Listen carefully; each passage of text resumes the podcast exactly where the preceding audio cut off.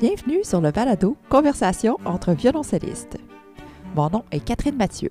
Je suis violoncelliste, musicologue et fondatrice de Pratico Cello, un espace membre pour violoncellistes amateurs où l'on peut apprendre, partager et vibrer au son de son violoncelle juste pour le plaisir. Parce que je suis profondément convaincue que la musique, le violoncelle, est un formidable moyen d'entrer en communication avec les autres, je suis partie à la découverte de violoncellistes de tous horizons. Amateurs passionnés, professionnels au parcours atypique, pédagogues dévoués, bêtes de scène ou musiciens du dimanche, ces violoncellistes vous partagent leur histoire. Vous découvrirez qu'il existe autant de façons d'aborder le violoncelle qu'il existe de violoncellistes. Mais tous ont en commun de vibrer au son de leur instrument. Bienvenue dans ce quatrième épisode du balado Conversation entre violoncellistes. Aujourd'hui, j'ai eu l'immense honneur de recevoir Valérie Aymar sur le balado. Valérie Aymar est une violoncelliste française. Elle est également mime et professeure au Conservatoire Ravel à Paris, ainsi qu'au Conservatoire supérieur à Paris toujours, où elle enseigne la musique de chambre. Elle a également formé euh, pendant plusieurs années les futurs professeurs euh, à l'enseignement du violoncelle. Elle est également euh, la fondatrice de deux chaînes YouTube que je recommande vraiment à tout violoncelliste. Donc la première, Only Cello, où on retrouve près de 60 mouvements d'œuvres solo pour violoncelle, partant de l'époque baroque jusqu'à aujourd'hui et la deuxième chaîne qui est là, euh, donc cofondée avec sa collègue au conservatoire, donc Cello Kids, qui est consacrée au répertoire pédagogique du violoncelle. Alors, vous allez découvrir une femme passionnée, passionnée du violoncelle, du mime, de cette recherche d'expression à travers le corps, de pédagogie. Bref, je vous laisse sur l'entrevue avec Valérie Aymar. Alors, bonjour Valérie Aymar. Merci infiniment d'avoir accepté l'invitation aujourd'hui euh, à être parmi nous euh, sur le balado de Pratico Cello. Euh, j'ai vraiment très hâte de discuter avec vous parce que je, vous suis depuis un, certain temps sur, entre autres, vos chaînes YouTube, le Cello Kids et Only Cello. Et j'avais vraiment très hâte de parler à la, femme, à la violoncelliste qui est derrière ces beaux projets. mais avant qu'on aille dans ces multiples questions, J'en ai une grande pour vous. Euh, c'est la grande question que je pose à tout le monde, en fait, lorsque je commence l'entrevue. Donc, pourquoi le violoncelle? Alors, pourquoi le violoncelle? Ben, ça commence à remonter à beaucoup d'années maintenant. Euh, en tout cas, ben, tout, ce que vous disiez au début, ça, me fait plaisir de savoir que, que euh, jusqu'au Canada, il y a des gens qui regardent les chaînes et puis qui suivent ce que je fais. On ne pense pas forcément parce que donc moi j'habite à Paris, je suis basée à Paris, mhm. et donc c'est agréable d'entendre qu'il y a des personnes qui s'intéressent à, à, ce que je peux faire euh, aussi loin. Alors euh, pourquoi le violoncelle euh, ben, En fait quand j'étais petite j'avais commencé le piano à 5 ans. bon mes parents étaient médecins, donc dans un sens c'est quelque chose de culturel un peu de, de commencer le piano dans, dans ces milieux. Aussi j'ai un frère qui est pianiste, donc il y avait de la musique à la maison. Euh, et, justement, euh, mon frère pianiste a, été, a, invité un, de ses grands amis violoncellistes qui s'appelle Julius Berger, qui est maintenant un des grands violoncellistes allemands. Mhm. Et euh, en fait, moi, j'avais six ans quand il est venu à la maison pendant un été. Dans mon esprit, il est resté un mois à la maison. En fait, c'était une semaine, seulement une semaine, mais dans mon esprit, c'était très long. Et euh, en fait, avec mon frère, ils ont joué tout, tout le répertoire, la sonate de Prokofiev, l'arpégion, la sonate de Brahms en fa.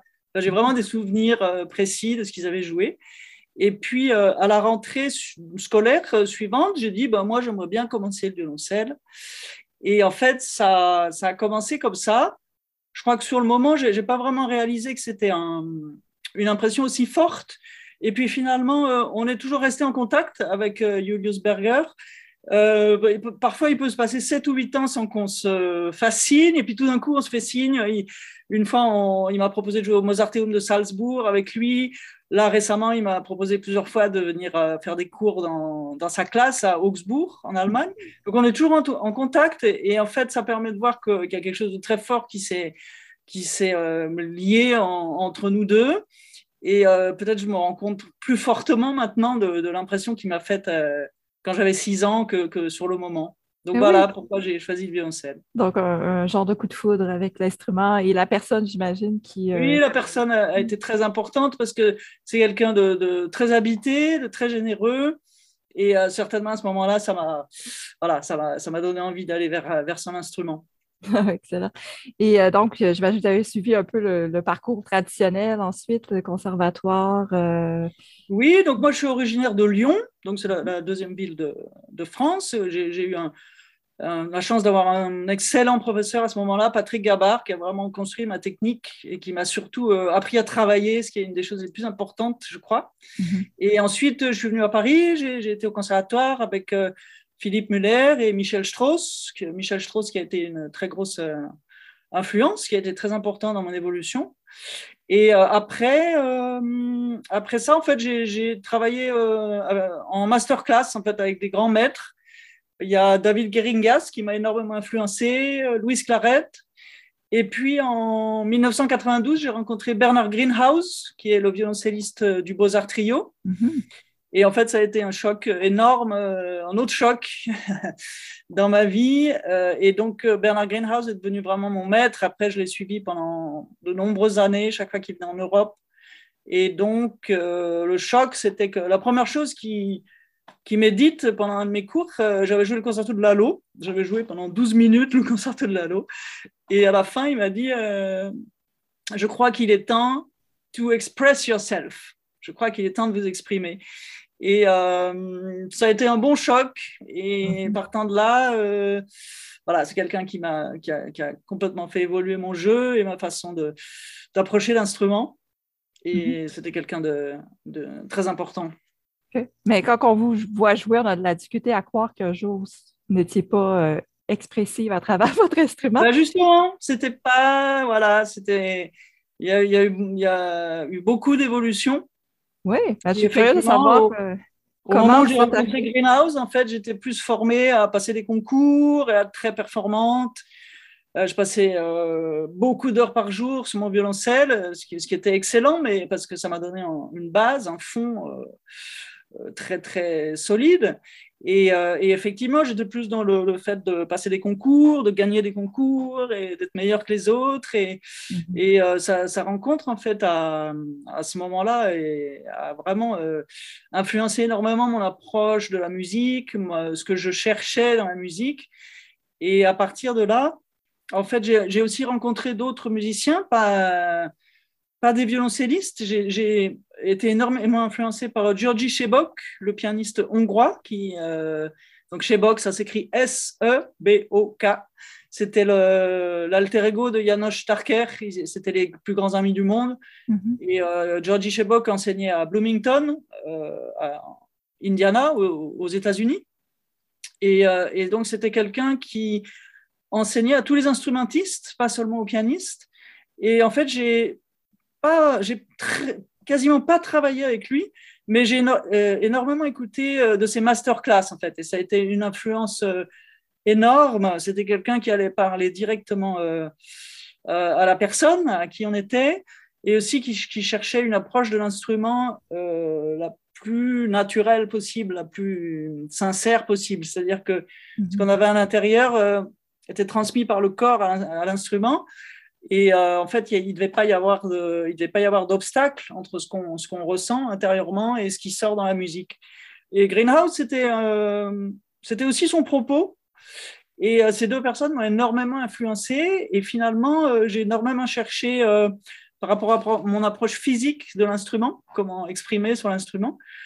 Et c'est pour ça que petit à petit, hein, avec beaucoup de recherches, je me suis intéressée aux comédiens d'abord, aussi, j'ai découvert que les comédiens, le travail des comédiens de théâtre, euh, ils passaient par un travail qui s'appelle le, training de l'acteur, c'est-à-dire que les, comédiens ont un travail euh, corporel et expressif en dehors des textes qu'ils peuvent apprendre, mhm. qui est très important. Et les musiciens, on n'a pas ça du tout, en fait. Un, entraînement du corps ou de l'expression, on entraîne nos doigts, mais en, en fait, on ne connaît pas ça. Et ça m'a fait vraiment tilt. Je me suis dit, mais comment ça se fait que nous, musiciens, on n'est pas ça? Donc j'ai commencé à lire énormément de choses euh, là autour. Et petit à petit, là aussi, un autre choc. J'ai vu le, grand mime Marcel Marceau, qui est le plus grand mime français, qui est connu dans le monde entier. J'ai vu un de ses spectacles à l'Olympia, le grand musical de Paris. Et, et, ça a été un choc énorme de le voir seul en scène. Euh, tenir en haleine une salle de plus de 1000 places euh, dans le silence. Euh, et en fait, après ce spectacle, voilà, j'étais vraiment complètement bouleversée. Et il s'est passé beaucoup de temps, mais je, voilà, je me suis dit, il faut que je commence le mime, il faut que j'aille voir ce qu'il y a là-dedans. Mm-hmm. Et peut-être ma réponse est un peu longue à votre question. Non, non, pas du tout. En fait, c'était, c'était la prochaine question. Quand le mime est arrivé dans votre vie, parce que vous êtes bah, mime également. Le mime, bah, pour être précise, c'était euh, quand j'ai vu Marcel Marceau, c'était, je me rappelle très bien, c'était le 20 septembre 2000. Voilà, je me rappelle la, date. Euh, et, donc, il m'a fallu deux ans après pour que ça mûrisse, pour commencer des cours de mime. Et euh, il se trouve que j'ai eu la chance de tomber sur une professeure extraordinaire qui m'a proposé exactement ce que j'attendais en, commençant le mime, c'est-à-dire euh, un travail corporel, un travail sur les expressions, sur le regard, euh, et sur mille autres choses passionnantes, sur la créativité, parce que les, mimes euh, inventent leurs propres, leurs propres histoires. Mhm. Et petit à petit, à mon insu, en fait, je me suis passionnée pour ça, j'ai passé de plus, de, de plus en plus de temps, je me suis vraiment formée. Et puis, je me suis retrouvée à faire des spectacles de mime euh, seul en scène, euh, sans violoncelle. Et puis, euh, maintenant, avec les années, tout se, tout se met ensemble. Maintenant, je fais des spectacles violoncelle et mime. Et puis, j'invente toutes sortes de. Je rajoute du texte maintenant aussi, violoncelle, mime et texte. Donc, tout ça fait qu'il y a. Ça fait, ça fait, une grande ouverture au niveau de la créativité et puis d'un développement artistique qui était, euh, disons que j'ai jamais rêvé de tout ça en fait. C'est un petit peu inattendu pour, euh, pour moi en fait. J'ai vu, euh, quand je, je me trompe, mais que vous avez même reçu une œuvre d'un, compositeur où vous êtes à la fois violoncelliste et mime, donc c'est vraiment la fusion parfaite, si on veut. c'est drôle que vous posiez la question parce que là, je viens juste de revenir de l'autre bout de Paris et je viens juste de le voir là. ce compositeur, c'est un, un, monsieur qui s'appelle Guy Rebel. Mhm. Donc, il y a un monsieur qui a 85 ans maintenant. Et euh, en fait, euh, il a fait mille choses dans sa vie de, de musicien. Et particulièrement, il a été professeur de composition au Conservatoire de Paris pendant 40 ans. Et donc, euh, pendant 40 ans, il a été habitué à aller chercher les, chercher les gens dans ce qu'ils avaient de plus personnel et de, de plus intime pour leur faire trouver leur propre leur propre style, leur propre façon de composer. Mhm. Et, euh, et, aussi, il a énormément travaillé sur, euh, sur la voix, sur l'improvisation vocale. Il a inventé quelque chose qui s'appelle le jeu vocal. Vous pouvez aller regarder sur Internet. Jeu vocal, Guy Rebel. Il y a plein de vidéos. C'est assez, c'est très amusant et assez extraordinaire.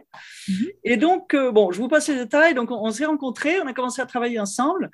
Et justement, par l'improvisation vocale, il a commencé à, là aussi, sans que je m'en rende compte, à me faire parler sur scène, en fait, à me, à, développer le texte, à développer les, les des choses comme ça, et puis sur des textes un peu plus élaborés. Et euh, en fait, on a passé énormément de temps à parler ensemble, à parler de de, de, création, de musique contemporaine, du, rôle de l'interprète, de, mille choses. C'est-à-dire qu'il y avait beaucoup de préparation, en fait, de, euh, vous voyez, d'échanges, en fait, euh, artistiques, là aussi. Et puis, euh, on, a, on, a, on a inventé ensemble un spectacle entier qui s'appelait Quelle histoire C'était 50 minutes de musique seul en scène, avec du violoncelle, des onomatopées, du mime, des textes. C'était beaucoup de prise de risque. On peut voir d'ailleurs sur euh, votre chaîne, hein, Oui, on peut. Alors, euh, ça, on peut voir des extraits sur mon site. Euh, vous allez ah, dans Mime et on peut voir dans vidéo. Il y a des extraits de ce spectacle. C'était quand même très chaud. oui, oui, j'ai vu des extraits. C'est vraiment intéressant. Finalement, à la suite de ça, il m'a composé des pièces sur des haïkus, donc les poèmes japonais. Et ça, c'est vrai que c'est vraiment ma spécialité. En fait, ce n'est pas édité. C'est je, suis la seule à les jouer sur, sur ces manuscrits effectivement, ça rassemble. Il a écrit la musique pour le violoncelle, Ensuite, il a dessiné les textes, parce qu'en fait, il, fait des dessins, des textes qui vous inspirent à les dire d'une certaine façon. Et moi, j'ai rajouté du mime dessus. Donc, c'est vrai que ça fait quelque chose de très spécial et qui est aussi qui touche beaucoup le public parce que c'est il y a la, présence du mime qui, qui, vient se mettre dans la présence du musicien et ça fait quelque chose d'assez fort. Mm-hmm. Et ça, ce sera, on va parler de, des chaînes YouTube que j'ai créées, mais ce sera les dernières pièces que je mettrai sur, euh, sur, sur, la chaîne Only Cello, consacrée au répertoire euh, violoncelle seul. Oui, où il y a déjà présentement, je pense, une cinquantaine d'œuvres, si j'ai bien. Euh, oui, je ne sais plus trop où j'en suis, mais là, je crois que j'en suis bientôt à 50. Et, voilà, il y aura 65 pièces isolées, bon, après 65 mouvements différents. Wow, c'est vraiment tout un travail. puis ça, commence vraiment début, début du répertoire solo pour violoncelle, donc 1680, euh, quelque chose comme ça, jusqu'à aujourd'hui, euh, vraiment dans tous les styles. Euh, la pièce qui, moi, qui m'a marqué, c'est votre interprétation, qui je trouvais formidable, c'est la marche de Prokofiev. Tellement savoureux de vous écouter ah, jouer cette, cette pièce-là. Mais évidemment aussi Kodai, c'est incroyable le travail que vous avez fait sur cette chaîne-là. Vraiment, euh, bravo. Ben, merci pour tous vos compliments. En fait, ça, ça fait du bien de d'en entendre, si je puis dire, parce qu'en fait, euh, j'ai eu cette idée d'enregistrement euh, à, à, la fin d'été 2018, donc ça c'est il y a trois ans. Mm-hmm. C'était avant que tout ce qui nous est arrivé commence, mm-hmm. tous les confinements. Et, et donc, j'ai commencé à réfléchir à comment enregistrer avant le, avant les premiers confinements en France. Et puis finalement, cette, euh, cette situation impossible pendant un an et demi, en fait, je me suis consacrée à cet enregistrement. J'ai travaillé euh, 3-4 heures tous les matins, tous les jours. Et en fait, j'ai enregistré euh, quasiment 5 heures de musique. Euh, et en fait, c'est un peu. Euh, à la fois, c'est une histoire du violoncelle seul, parce qu'effectivement, ça mhm. commence à la période, aux premières pièces baroques, euh, donc jusqu'à ces dernières pièces qui ont été composées pour moi. Et puis aussi, c'est un peu mon histoire à moi, parce que c'est tout des pièces euh, que je joue depuis très longtemps et que j'aime beaucoup. Et donc, j'ai élaboré, j'ai élaboré cette liste vraiment relativement facilement. je savais que je voulais enregistrer euh, je sais pas, Britten, Ligeti, euh, Lutoslavski. Et, mhm. et, euh, et y a, dans cet enregistrement, il n'y a aucune pièce que j'ai apprise juste pour cette occasion. C'est vraiment des pièces que je joue depuis très longtemps. Et donc, c'est une espèce de, de, un peu de leg, en fait, de, de je sais pas, 30 années de, avec le violoncelle. Et, et, donc, c'était à la fois, ça m'a tenu de façon extraordinaire pendant cette période qui était difficile pour tout le monde. Mhm. à la fois, précisément comme je voyais, je voyais très peu de monde et en fait j'avais très, j'ai eu très peu de retours, donc c'était quand même super dur d'arriver à, enregistrer seul, à travailler sur répertoire solo. Bon après c'était mon choix, mais et finalement de mettre des vidéos sur, euh, sur YouTube, mais pas de retour, parce que c'est vrai que les musiciens, nous, on a quand même besoin qu'on vous dise vous êtes super, on vous adore. bah, un applaudissement de temps en temps, quand même. voilà, c'est ça. Mais je me suis posé la question pourquoi ne pas avoir fait des, euh, des enregistrements sur CD euh, pourquoi, pourquoi YouTube? Euh? Alors, en fait, ben, justement, j'avais envie de cette chose visuelle parce qu'avec le mime, je suis, enfin, j'ai toujours été très visuel comme comme personne, je remarque tout, j'aime bien regarder. Et aussi, euh, même si j'ai un jeu très sobre dans l'approche, c'est vrai que la pratique du mime fait que j'ai une, certaine approche de l'instrument qui voilà qui est, pas comme tous les violoncellistes. Après, on a chacun sa façon d'approcher l'instrument. Et donc, pour beaucoup de pièces, euh, c'est vrai qu'il y, a un certain aspect visuel, particulièrement pour les pièces contemporaine avec des pids, avec des collegno. Mhm. Donc, une sorte de une petite chorégraphie, en fait, avec les mains. Mhm. Euh, où, je, disons que je fais ça assez naturellement, mais aussi je cherche un petit peu à développer ça, par exemple dans les strophes de Dutilleux, des pièces tellement magnifiques, mais où il y a beaucoup de, passages comme ça de, de à l'archet. C'est vrai que j'ai cherché à développer en fait le, côté visuel de, de, de l'approche. Donc pour moi, c'était euh, très important d'avoir euh, d'avoir des vidéos en fait. Mhm. Ensuite, euh, l'idée de YouTube, c'est que bah, pour enregistrer 5 heures de Beyoncé le sol, c'est vraiment pas facile de trouver une maison de disques qui a envie de vous prendre. Effectivement. Et donc, aussi, au moment où j'ai l'idée, c'était une période où moi-même, je regardais énormément de vidéos sur YouTube des, des, des instrumentistes, des musiciens légendaires, des choses actuelles, des, des masterclass. Et puis, euh, petit à petit, voilà, avec cette, cette question visuelle et puis euh, le fait qu'effectivement, c'est un moyen très accessible pour tout le monde de, pour pouvoir Mhm. regarder sur YouTube. Ouais. J'ai eu cette idée-là et voilà, je m'y suis, je m'y suis tenu. Et c'est- euh, l'idée de Andy Cello est venue après Cello Kids, si je me souviens. Alors en fait, non, en fait, d'abord, j'ai eu l'idée de cet enregistrement de pièces solo. OK. Et euh, un mois après avoir eu l'idée, euh, on prenait un café avec euh, Antonina Zvarava, qui est l'autre violoncelliste qui, donc, de la chaîne Cello Kids, donc, qui est une chaîne qui est consacrée au répertoire pédagogique du violoncelle. Euh, on était dans un café à Paris et donc je lui ai fait part de mon idée que j'avais eue à la fin de- des vacances d'enregistrer euh, ces pièces solo. Et quand je lui ai dit ça, elle m'a dit, tu veux, tu veux pas qu'on fasse ça pour le répertoire pédagogique? Et là, ça a été euh, l'étincelle. J'ai dit oui, top là, on s'est, on s'est frappé les mains. Et c'est parti comme ça. Euh, vraiment, c'était, euh, c'était une, une révélation fulgurante qu'on avait envie de faire ça. Mhm. Et, et là, on a commencé vraiment instantanément à travailler comme des dingues, à, en fait, à, à mettre, mettre sur pied le répertoire qu'on voulait, à prendre des, des jours pour se voir, pour répéter, aussi pour énormément parler du projet, en fait, parce que finalement, l'aspect musical, jouer toutes ces pièces, le moment où on enregistrait, c'était beaucoup de boulot, mais finalement, ça s'est fait très vite. Et finalement, là, on a passé beaucoup de temps, c'est à parler de ce qu'on voulait, surtout ce qu'on ne voulait pas. On ne voulait pas que ce soit austère, on ne voulait pas que ce soit enregistré dans un conservatoire, on voulait pas, on voulait- il y a des tas de choses qu'on ne voulait pas.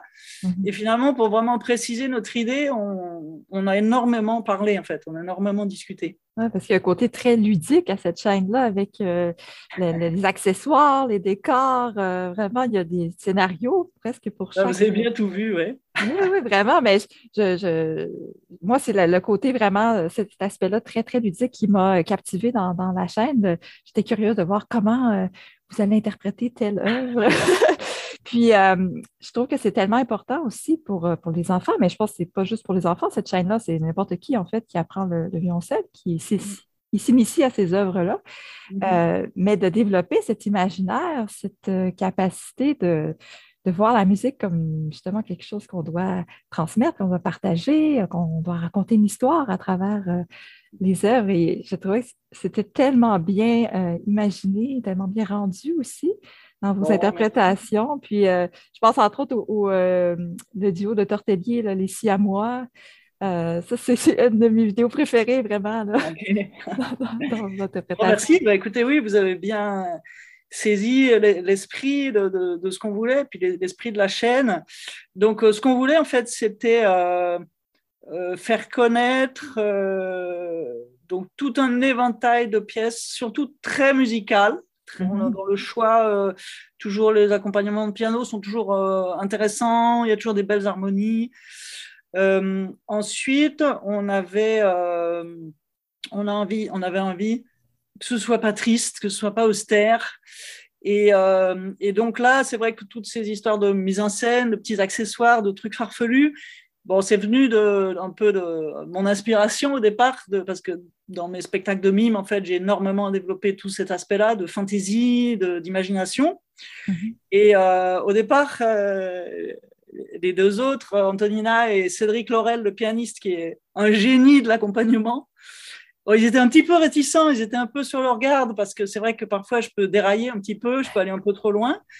Et puis, euh, peut- bon, petit à petit, euh, ils s'y sont mis aussi à trouver plein d'idées, à trouver plein de trucs farfelus. Et en fait, à la fois, cette, cette question de, oui, d'a- d'accessoires, de mise en scène, ça fait tout le sel de, de la. En Oui. France, on dit ça, ça fait tout le sel Oui, oui, de, la chaîne. C'est attractif, c'est amusant.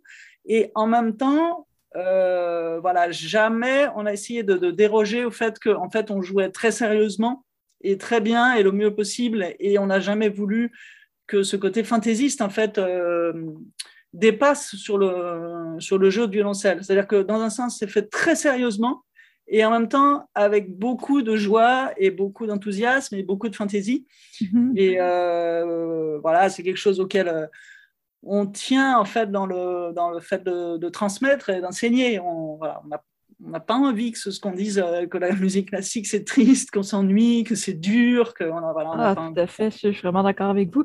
Mais en voyant la, chaîne, puis comment vous interagissez avec les, les, d'autres musiciennes, les pianistes, les accessoires, tout ça, je me suis dit, waouh, mais quel pédagogue vous devez être avec vos élèves. Cet imaginaire-là, c'est cette capacité d'aller chercher l'essence de, de l'œuvre, finalement. Euh, donc, euh, j'imagine que vous êtes passionné par l'enseignement.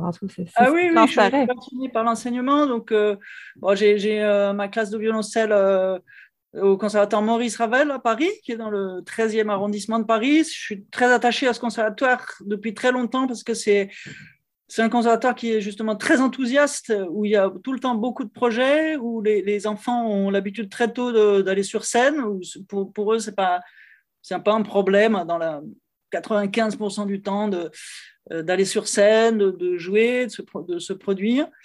Euh, et donc, euh, donc j'ai cette, cette classe de violoncelle. Donc, j'ai toujours tenu à garder de. J'ai toujours quelques débutants.